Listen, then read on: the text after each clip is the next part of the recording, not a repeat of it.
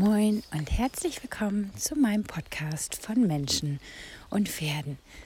Heute nehme ich an einem ganz besonderen Ort auf. Und zwar gehe ich gerade mit Motte spazieren und bin hier im Wald und dachte, ich nutze die Zeit einfach mal, um ja, die nächste Folge, jetzt sind wir schon bei Folge 9 angekommen, Folge 9 aufzunehmen. Letzte Woche gab es keine Folge, ich wurde auch schon gefragt. Eigentlich habe ich mir vorgenommen, alle zwei Wochen eine Folge rauszubringen, immer am Freitag. Ähm, letzte Woche hatte ich aber Urlaub und aufgrund dessen habe ich sehr viel Zeit mit meinen Pferden verbracht und habe es darum nicht geschafft, euch eine Folge aufzunehmen, aber das hole ich heute dafür nach. Wie beim letzten Mal schon angekündigt, möchte ich heute mit euch ein bisschen darüber sprechen, wie man im Dschungel der Trainer und der Trainingsmethoden vielleicht so ein bisschen die Methode für sich selber und für sein Pferd finden kann und wie ja, man sich vielleicht auch so ein bisschen zurechtfindet, sich nicht verrückt machen lässt von den unterschiedlichsten Aussagen und Aussagen des Trainers und für sich so einen gesunden Mittelweg findet, mit dem man gesund mit seinem Partnerpferd auch durchs Leben kommt. Um für sich und sein Pferd die passende Trainingsmethode zu finden, ist es erst einmal wichtig, selber sich zu reflektieren und zu gucken, was habe ich für ein Pferd. Das heißt, ich schaue erstmal, wo liegen meine Stärken und Schwächen. Ich erlebe das in meinem Kundenkreis immer wieder, dass es Kunden gibt, die es vielleicht nicht ganz so mit der Feinmotorik haben, die etwas grobmotorischer veranlagt sind oder Kunden, die sehr sensibel sind und die ein bisschen mehr Probleme mit dem etwas gröberen haben, also die auch ähm, ein bisschen mehr Probleme haben, wirklich in eine Konfrontation mit ihrem Pferd zu gehen und das nicht authentisch dann vermitteln können und da vielleicht für sich dann eher einen anderen Weg finden müssen. Das heißt, setzt euch selber mal hin, macht euch Gedanken darüber, wo liegen eure Schwächen und eure Stärken? Seid ihr eher selbstbewusst? Seid ihr vielleicht auch im Bekannten- und Freundeskreis eher jemand, der gerne sagt, wo es lang geht, der gerne Ideen mit einbringt, den Ton angibt? Oder seid ihr jemand, der vielleicht etwas mehr Ruhe möchte, ein bisschen mehr Harmoniebedarf hat? Wo liegen eure Stärken? Vielleicht eher in der Ruhe und ein bisschen, ja, dass man vielleicht etwas mehr Geduld hat. Seid ihr eher ein ungeduldiger Mensch? Also all diese Stärken und Schwächen findet für euch erst einmal heraus und werdet euch dessen bewusst. Ganz wichtig hier, vergleicht euch nicht mit anderen mit anderen Personen, die ihr aus dem Stall kennt oder mit bekannten Freunden. Denn das bringt euch meistens nicht weiter, sondern ihr müsst selber für euch erstmal herausfinden und lernen, euch selber einzuschätzen und eure eigenen Vor- und ja, Stärken und Schwächen herauszufinden. Wenn ihr eure eigenen Stärken und Schwächen für euch herausgefunden habt, Schaut einmal euer Pferd an. Wenn ihr euer, wenn ihr euer Pferd schon länger kennt, könnt ihr es auch gut einschätzen und wisst, welche Stärken und Schwächen hat vielleicht euer Pferd. Ist es auch eher ruhiger oder sind es, ist es ein sensibles Pferd? Braucht es etwas öfter, um etwas zu verstehen? Oder versteht es sehr schnell und fühlt sich dann eher so ein ganz bisschen überfordert, wenn man zu viel Druck aufbaut. Also versucht mal, euer Pferd einzuschätzen. Darüber hinaus kommt auch ein bisschen die Rasse mit ins Spiel. Überlegt euch einmal, was habt ihr für ein Typ Pferd? Also was habt ihr für eine Rasse? Wofür ist euer Pferd eigentlich ursprünglich mal gezüchtet worden? Denn mit der Zucht wurden natürlich auch die dementsprechenden Merkmale herausgearbeitet. Also man hat genau das gezüchtet, was man oder vermehrt, was man letztendlich auch an Stärken und an Vorteilen für diese Rasse haben möchte. Es macht also einen Unterschied, ob ich ein Sportpferd habe, was wirklich für eine, ein Leistungssport gezogen ist. Das hat einen ganz anderen ein Einsatzbereich, als wenn ich zum Beispiel ein Kutschpferd habe, was für ja, das selbstständige Arbeiten von vorne und für das Ziehen von Gegenständen gezüchtet wurde oder ein Pferd, was ursprünglich mal zum Holzrücken gezüchtet wurde. Das ist auch ein Pferd, das viel selbstständiger arbeitet und oft dann vielleicht als stumpf bezeichnet wird, aber genau das ist auch die Aufgabe dieses Pferdes, ja? Also da muss man sich auch ein bisschen Gedanken drüber machen, wo liegen die Stärken und Schwächen meines Pferdes und wofür ist mein Pferd überhaupt gezogen. Das ähm, merkt man zum Beispiel auch im Unterschied. Ganz klassisch ist zum Beispiel der Unterschied zwischen einem klassisch barocken Pferd, wenn man jetzt so ein bisschen an Stierkämpfe denkt, das wendige Bewegen auf der Hinterhand, sehr viel Last auf die Hinterhand nehmen und das Versammeln diese Leichtigkeit, ja, also ist ein Pferd, was sich sehr gut versammeln kann. Das, dafür sind die spanischen Pferde ja auch bekannt. Und wenn man jetzt ein Pferd zum Rindertreiben zum Beispiel hat oder zum Hüten, dann, ähm, ja, jetzt mal ganz banal runtergebrochen im Westernbereich, dann hat man ein Pferd, was sehr gut bemuskelt auf der Schulter ist, was unglaublich wendig mit dem Vorderbein sein muss, sehr tief. Deswegen haben ja auch oft die ähm, Westernpferde oder die auch Richtung Rinder ähm, treiben, gezüchtet sind, dass die einen sehr tiefen Halsansatz haben, dass die sehr beweglich auf der Schulter sein müssen und dementsprechend auch sehr, sehr ähm, muskulös dort sind. Also ein ganz anderer Aufgabenbereich. Und dementsprechend braucht dieses Pferd vielleicht auch ein ganz anderes Training oder hat ein anderes äh, ja, Grundgebäude. Und dementsprechend verändert sich dann auch die Trainingsmethode oder vielleicht ist das Training ähnlich, aber es ist, sieht dann ganz anders aus als auf den Beispielvideos, die der Trainer vielleicht zeigt oder die man dann vielleicht irgendwo im Internet findet. Hier gibt es auch schon im Sportpferdebereich zum Beispiel den Unterschied zwischen einem Dressur- und einem Springpferd. Wenn man sich die Anatomie eines Dressurpferdes und die Anatomie eines Springpferdes anschaut, ist dort ein ganz anderer Aufgabenbereich und dadurch verändert sich dann auch schon die Art des Trainings.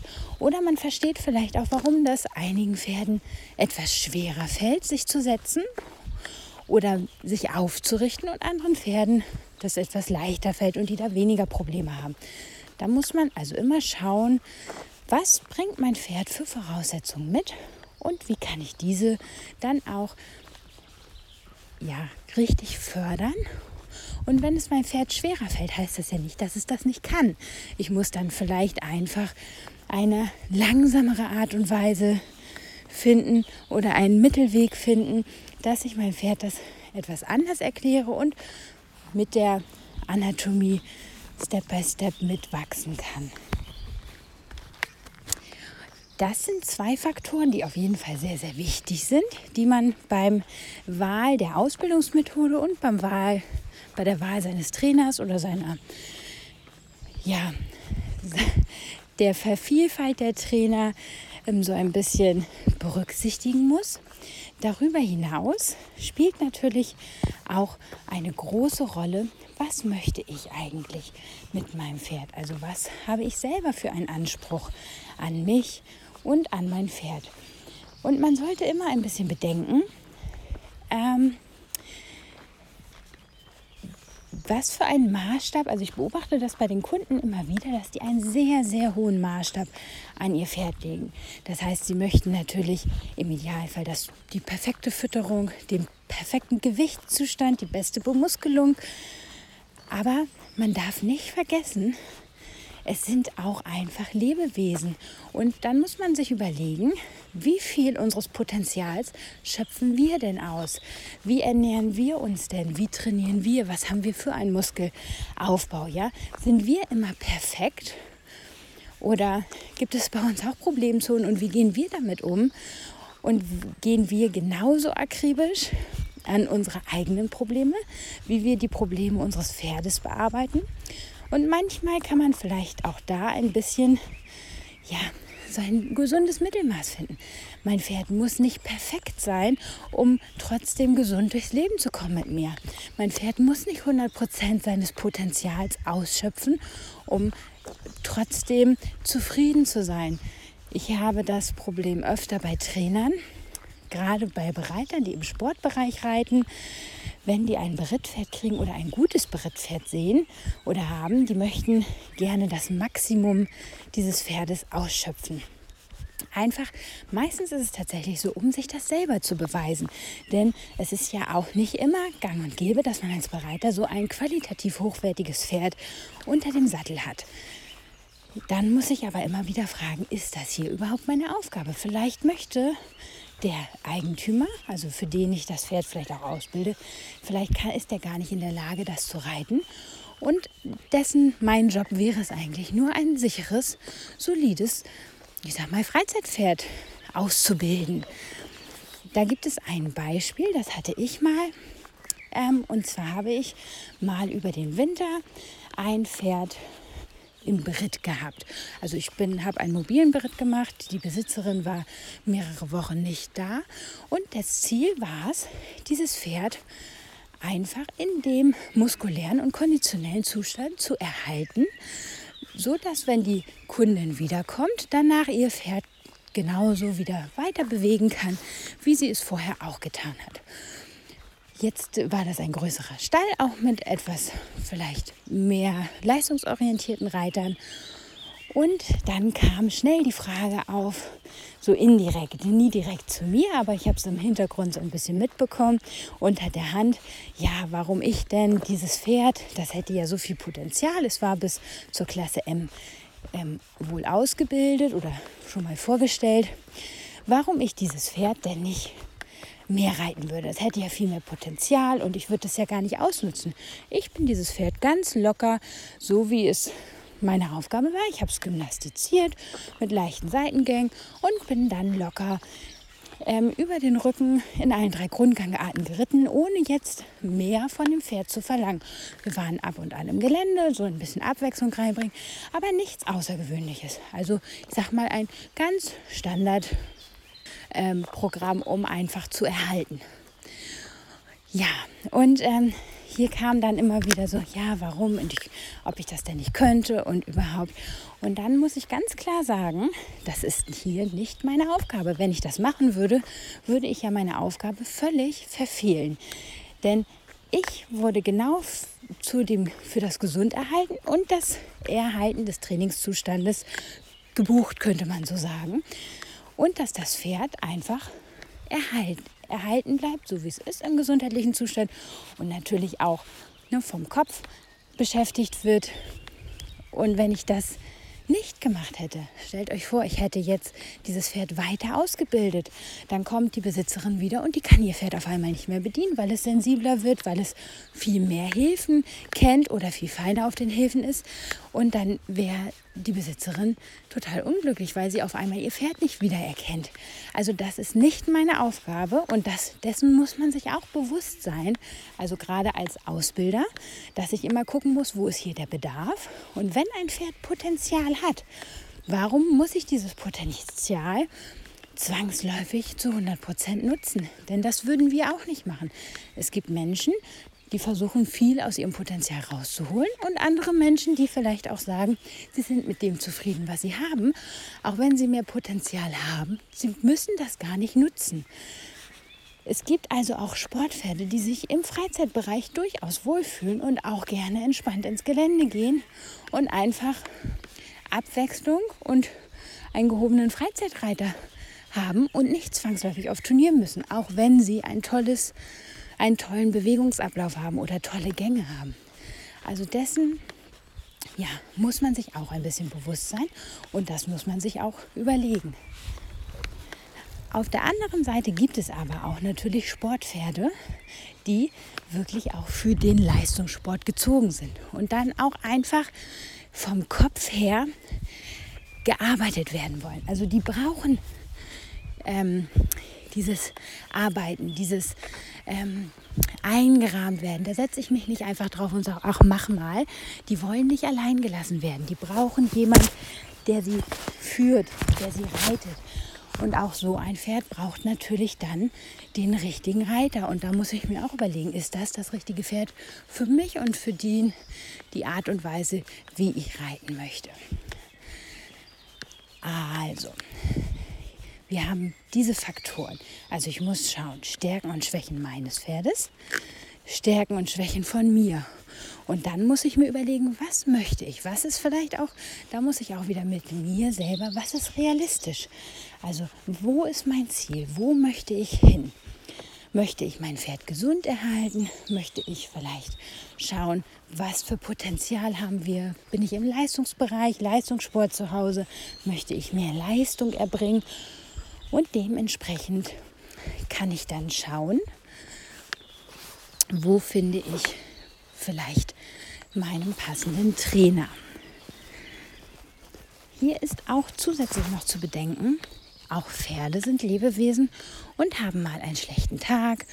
Wetter kann einen Einfluss nehmen, die Herde nimmt einen Einfluss. Also auch wenn mal eine Unterrichtseinheit oder eine Reiteinheit oder eine Arbeitseinheit nicht ganz so toll ist, muss das nicht zwangsläufig immer sofort am Material, am Trainer, am Reiter liegen, sondern es kann auch einfach mal sein, dass Reiter und Pferd einen schlechten Tag haben. Also ich bin immer ein Fan davon, wenn ich merke, es funktioniert nicht oder es ist ein schlechter Tag, den erstmal abzuhaken und das zu beobachten über einen gewissen Zeitraum. Wenn diese Muster immer wieder auftreten, dann kann ich mir überlegen, okay, wo hat mein Pferd Probleme? Also habe ich das Gefühl, mein Pferd ist blockiert, zum Beispiel hat irgendwo einen Schmerz, antwortet zum Beispiel mit Steigen, mit Bocken oder rennt weg, mag nicht laufen, also ist sehr, sehr verhalten, dann kann ich mir überlegen, vielleicht ist es eine körperliche Ursache, also brauche ich vielleicht einen Osteopathen oder einen Tierarzt. Wenn ich merke, mein Pferd ist sehr verspannt und kann sich nicht loslassen, wäre das auch eine Frage für den Sattler, um zu gucken, passt der Sattel noch? Habe ich vielleicht richtig gesattelt oder ist unter dem Sattel irgendwas? Manchmal haben die Pferde da auch einen Stich zum Beispiel und dann liegt der Sattel sehr ungünstig. Also auch da kann ich einmal schauen, warum ja, gibt es da eine Ursache. Dann ist natürlich das Thema haben wir jetzt aktuell auch bei einer Kundin, die Frage, und da gibt es nicht so viel fachkundiges Personal tatsächlich, welches Gebiss wähle ich? Also Gebiss ist auch immer eine Frage. Hier, hier bin ich immer so ein bisschen der Meinung, ich probiere ein bisschen und biete meinem Pferd unterschiedliche Varianten ein und vertraue meinem Gefühl. Wo habe ich ein gutes Gefühl? Hier traue ich aber auch nicht nur einer einmal einer einmaligen Trainingseinheit, denn auch da kann es mal sein, dass es verschiedene Umstände gibt, die dann zusammenkommen und die dazu führen, dass mein Pferd an dem Tag einfach nicht ganz so zufrieden ist oder unruhiger läuft oder es sind mehr Insekten unterwegs. Aus dem Grund ruhig auch, wenn ihr etwas Neues habt und merkt, es ist jetzt nicht katastrophal, also dass ihr gleich merkt, es gibt eine absolute Abwehrhaltung, sondern ihr könnt das nicht so richtig einschätzen. Ruhig ein paar Mal mehr testen, um auch lang da eine eine vernünftige, ein vernünftiges Gefühl zu kriegen.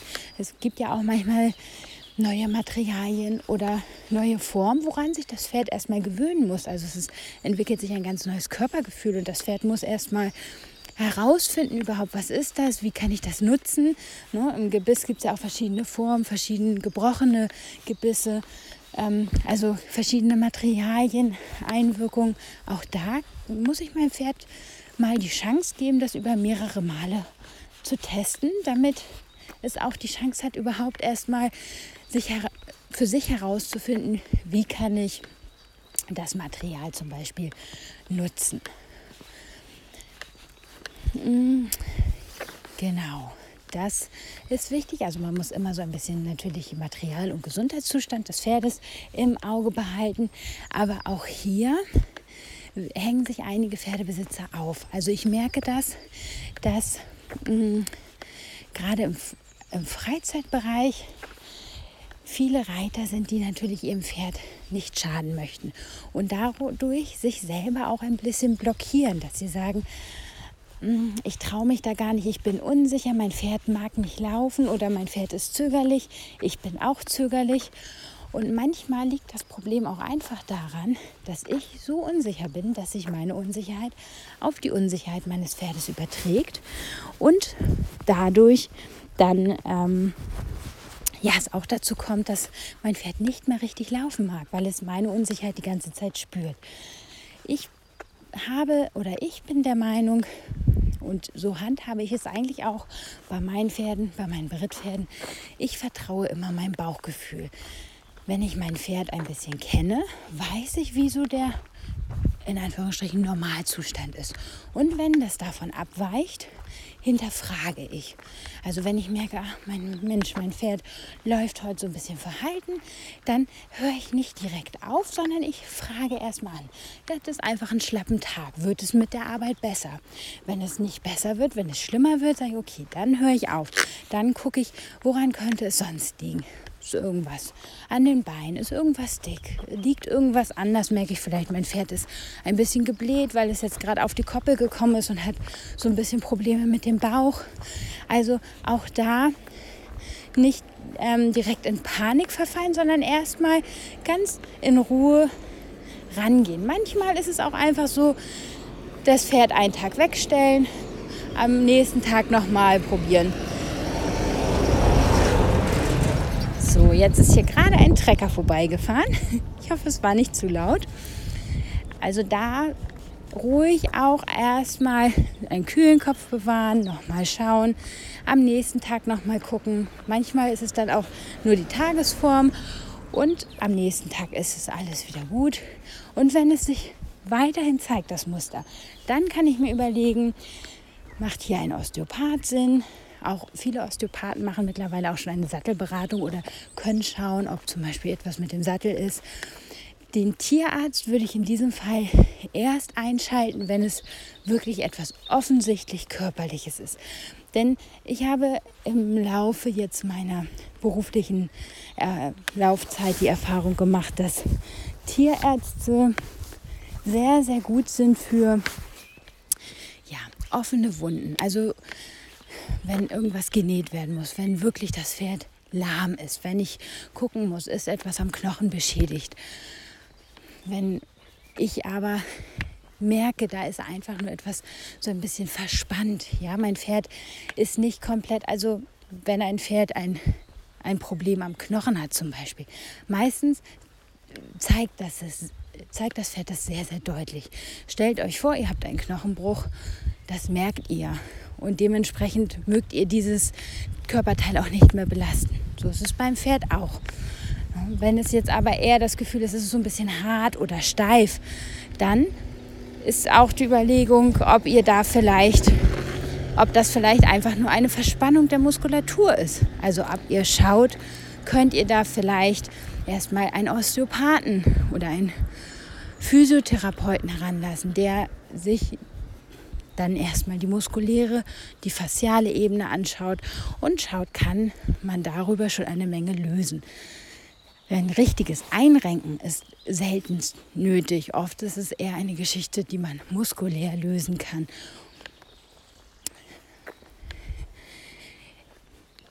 Wenn das alles abgeklärt ist, also der äußere Rahmen, die Gesundheit abgeklärt ist, dann kommen wir zum Thema Training, Muskelaufbau. Und vielleicht vorab auch einmal Futterzustand. Denn das ist auch ein ganz, ganz häufiges Thema, was mir immer wieder begegnet, dass die Kunden dann zu mir kommen und sagen, oh, der Tierarzt gesagt, der hat gesagt, das Fett ist viel zu dick. Das muss ganz dringend abnehmen. Ja, das ähm, ist immer ein schwieriges Thema. Und ich bin immer der Meinung, ein gesundes Mittelmaß ist wichtig. Natürlich nimmt mein Pferd zu, wenn ich das jetzt vom Winter Heu jetzt auf 24 Stunden auf die Koppel stelle. Das ist ja ganz natürlich. Wie soll es, dass es da ein Grasbauch entsteht, dass das Pferd zunimmt? Die Frage ist, hält sich das die Waage? Wie viel bewege ich mein Pferd? Also verbrennt mein Pferd dadurch auch mehr.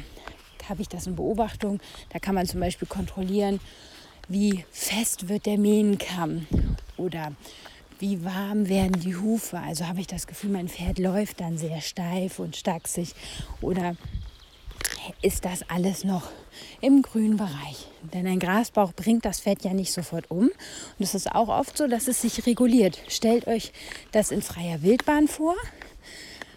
Die Pferde fressen sich im Sommer ihren Winterspeck an. Das Problem daran ist nur, dass bei unseren Pferden die Pferde im Winter so gut qualitativ gutes Futter kriegen und so gut zugefüttert werden, dass sie ihre Fettreserven aus dem Sommer gar nicht verwenden, verwerten können. Und dadurch der Stoffwechsel natürlich dann auch irgendwann nicht mehr natürlich funktioniert. Und dadurch dann auch die Erkrankung, Erkrankung auftreten. Deswegen ist hier die Bewegung natürlich wichtig, aber auch zu schauen, ja, wenn ich die Rippen nicht mehr spüre, mein Pferd hat ein bisschen Fett auf den Rippen, aber woran liegt es zu gucken und wie gefährlich ist das in dem Augenblick? Habe ich eine gefährdete Rasse? Ne, gerade Pferde, die, ich sag mal, aus so kargen Gefilden kommen, die sind natürlich dann auch schnell anfälliger für Hufrehe. Was kann ich dann tun? Also auch hier darf man sich nicht immer so verrückt machen lassen, sondern muss ein gesundes Mittelmaß finden. Dann kann man sich überlegen, könnt ihr auch so ein bisschen bei euch gucken. Bringt euch ein kleiner Bauch um, wenn man nicht sofort die Rippen spürt oder wenn man einen kleinen Bauch hat. Ist das sofort gesundheitsschädlich oder könnt ihr damit auch ganz gut leben? Wichtig ist dabei einfach, das Pferd nicht einfach wegzustellen auf die Sommerweide, sondern dann auch aktiv die Bewegung weiter zu fördern, damit das ganze System, das der Darm etc., das Verdauungssystem in Bewegung bleibt und das Pferd auch aktiv verbrennt. Anders gestaltet es sich natürlich bei Stoffwechselerkrankungen. Das ist dann eine andere Geschichte. Die kann aber natürlich, wenn ihr euch nicht sicher seid, der Tierarzt auch über dementsprechende Tests herausfinden. Jetzt kommen wir einmal zum Thema Muskelaufbau. Das ist ein sehr schwieriges Thema, was, glaube ich, auch die meisten Reiter beschäftigt. Wie viel Muskeln braucht mein Pferd, um mich zu tragen? Wie viel Last muss auf die Hinterhand, um ähm, lange gesund zu bleiben, um keinen Verschleiß zu haben oder wenig Verschleiß zu haben, damit ich lange ein gesundes Pferd habe? Also das sind alles so Themen, die auch pauschal gar nicht mh, mm, ja, zu klären sind. Denn hier, auch hier kommt es immer auf den Typ drauf an. Was habe ich für ein Typ Pferd? Habe ich einen Vollblüter? Habe ich eher ein Kaltblut? Habe ich eher ein Sportpferd? Was hat mein Pferd für Veranlagung? Was möchte ich mit meinem Pferd tun? Ähm, wichtig ist, ähnlich wie bei uns, Muskeln brauchen, bis sie wachsen. Das heißt, ein regelmäßiges Training ist wichtig, um konstant auch die Muskulatur aufzubauen. Und natürlich achte ich dann im Training auch darauf, dass mein Pferd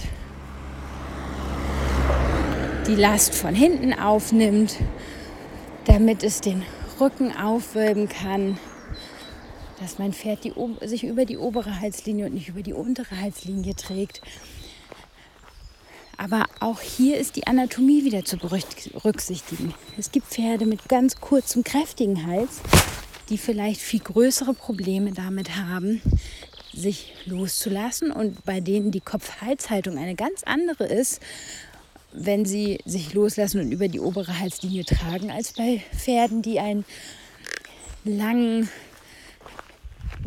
langen Hals haben oder einen längeren Hals, eine andere Schulterform. Also man darf ja auch bei den ganzen Ponyrassen, bei den kleinen, kräftigen Ponys, zum Beispiel jetzt mal Haflinger, Norweger, nicht vergessen, dass die ursprünglich auch für die Kutsche da sind. Und was machen die Pferde denn, wenn sie ziehen? Dann lassen sie ja nicht den Kopf nach, am Boden, sondern sie lassen, bleiben aufgerichtet. Sie brauchen diesen kurzen, kräftigen Hals auch zum Ziehen. Deswegen fällt es den Pferden natürlich auch viel schwieriger, sich loszulassen oder eine, eine gut selbsttragende Vorwärts-Abwärts-Haltung zu entwickeln. Also hier muss man immer ein bisschen gucken und dann auch individuell für sein Pferd gucken. Da würde ich in diesem Fall auch nicht nach der Optik gehen. Oft ist es so, viele Trainer arbeiten mit perfekten Pferden gefühlt. Also mit Spaniern, mit Lusitano oder Warmblütern, die einfach auch vom Gebäude perfekt in der Anatomie sind, die schon sehr, sehr gut ausgebildet sind, wo sie jahrelanges Training reingesteckt haben. Und diese Bilder sehen wir dann, diese Pferde sehen wir und das wollen wir auch erreichen. Aber wir sehen oft nicht, wie viel Arbeit dahinter steckt.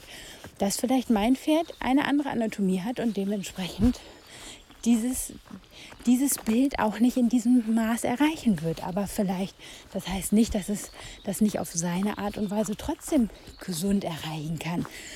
Da kann ich mich dann so ein bisschen orientieren, wenn ich mir nicht sicher bin nicht so stark zum Beispiel an der Kopf-Hals-Haltung, sondern so ein bisschen zu gucken, wo spannen sich gerade Muskelgruppen an. Wo lässt mein Pferd Muskelgruppen los? Zum Beispiel ist der untere Halsmuskel entspannt oder ist der permanent auf Spannung? Oder wie weit tritt die Hinterhand unter den Schwerpunkt? Also wie weit tritt das Hinterbein über den Abdruck der Vorhand? Oder bei kleinen Ponys oder es gibt ja auch Pferde, die eine kürzere Bewegung haben, schaffen sie das, in den Abdruck der Vorhand reinzutreten. Da darf man sich dann nicht zwangsläufig nur an der Schrittlänge orientieren, denn jedes Pferd hat eine andere Schrittlänge und bei einigen Pferden ist das schon eine Riesenleistung, wenn sie es schaffen, mit der Hinterhand in den Abdruck der Vorhand zu fußen. Hier kann man sich auch ein bisschen an der Gruppenlinie orientieren. Also im Schritt schafft es die Gruppe in der Schrittbewegung zwischenzeitlich unter den Widerriss zu kommen von der Linie. Also kann sich die Gruppe ein bisschen absenken. Dadurch hm, wird der Rücken, kann der Rücken sich dann ein bisschen besser anheben. Das Pferd nimmt Last auf. Also da gibt es ganz viele kleine auch Anzeichen, auf die ich individuell achten kann, damit ich mein Pferd gesund halte und für mich das Maß finde. Und da muss man, das ist nicht ganz so einfach, für sich auch ein bisschen gucken, wo nicht nur den, die Bilder anschauen, sondern wirklich zu gucken, worauf muss ich achten, was ist wichtig. Ich hatte vielleicht noch als kleines Beispiel auch eine Kundin, die ähm, einen ganz tollen Artikel gelesen hat, auch eher aus dem klassisch-barocken Bereich, in dem der Trainer beschrieben hat. Es war eine Höhe, ich bin mir gar nicht genau sicher, welche Lektion das war. Aber ich glaube, es ging so ein bisschen um den versammelten Schritt oder das, na, ich glaube sogar noch Richtung Passagieren oder Piafieren oder fliegende oder fliegende Wechsel. Also wie wichtig das für die Ausbildung ist und wie gut das ist. Und das hat diese Trainerin, sie hat mir den Artikel oder diese Kundin, Sie hatte mir den Artikel dann gezeigt und hat mir gezeigt, sagt sie, wollen wir das nicht machen? Hier steht, dass es so gut sein soll für den Rücken und für den Aufbau meines Pferdes. Und dann musste ich ein bisschen schmunzeln. Dann sage ich, ja, das ist völlig richtig, weil alles, was der Trainer hier schreibt, ist völlig korrekt. Aber wir sind von der Ausbildung noch gar nicht so weit. Dein Pferd muss erstmal lernen, sich im Schritt überhaupt auszubalancieren, bevor es in solch hoch versammelte Lektionen kann. Also auch hier muss man schauen, ist die Übung, die dort beschrieben wird, vielleicht noch gar nicht möglich für mein Pferd. Also vielleicht ist das erst ein weiterer Ausbildungsstand. Und vielleicht muss ich ein bisschen weiter vorne anfangen und gucken, hm, was wäre denn so die Vorarbeit, damit ich irgendwann dorthin komme und diese Art der Lektion erarbeiten kann. Ja, so, damit möchte ich den Podcast für heute schließen. Ich hoffe, ich konnte euch so ein ganz bisschen anregen, vielleicht auch noch mehr darüber nachzudenken, was für einen Bedarf habt ihr, welchen Bedarf hat euer Pferd und wirklich nochmal zu schauen, was, was für ein Trainer oder wo können wir auch schauen, wo ist so der, das richtige Mittelmaß. Lasst euch auf jeden Fall nicht verrückt machen. Keiner ist perfekt. und habt keine Angst vor Fehlern, denn aus Fehlern lernt ihr. Es ist nicht irreparabel, wenn ihr mal etwas falsch macht und nicht direkt das Ergebnis herauskommt, was ihr euch wünscht. Denn euer Pferd, für euer Pferd ist es erstmal nicht falsch. Falsch wird es nur, wenn ihr sehr, sehr lange zum Beispiel, ich sag mal, das Gebäude falsch oder, oder etwas nicht so gebäudeschonend belastet, dann kann es zu Verschleißerscheinungen führen. Aber wenn ihr das mal in ein paar Übungen macht oder auf dem Weg dorthin seid und das Pferd es nicht sofort perfekt umsetzt, ist es überhaupt nicht schlimm. Versucht keine Angst vor Fehlern zu haben, sondern versucht euer Pferd wirklich zu beobachten, zu reflektieren, was passiert da, was zeigt euch euer Pferd und probiert selber auch ein bisschen aus. Wie könnt ihr dorthin kommen, dass euer Pferd wirklich gesund und lange zufrieden leben kann. Denn es ist ganz wichtig, auch einen Einklang zu finden zwischen Körper, Geist und Seele. Nicht nur der Körper sollte gut trainiert sein, sondern auch der Kopf und die Seele sollten auch mitkommen. Also es bringt auch nichts, wenn ich mein Pferd absolut rationiere und mein Pferd die perfekte Figur hat, aber eigentlich komplett unzufrieden ist, weil es permanent Hunger hat und dadurch auch ja, sehr viel Lebensqualität verloren geht und dann ja auch keine Motivation mehr da ist. Also auch da muss man so ein bisschen für sich gucken, dass man den Einklang findet und schauen, dass man eine gesunde Mitte für sich und sein Pferd entwickeln kann. Wenn ihr hierzu Fragen habt, dürft ihr mich auch gerne anschreiben per Mail oder auch ähm, per Instagram auf meiner Facebook-Seite also ich habe eine Mailadresse zu diesem Podcast von Menschen und Pferden zusammengeschrieben at gmail.de. Dann habe ich eine E-Mail-Adresse von meiner Seite, das ist info at rucs-imw.de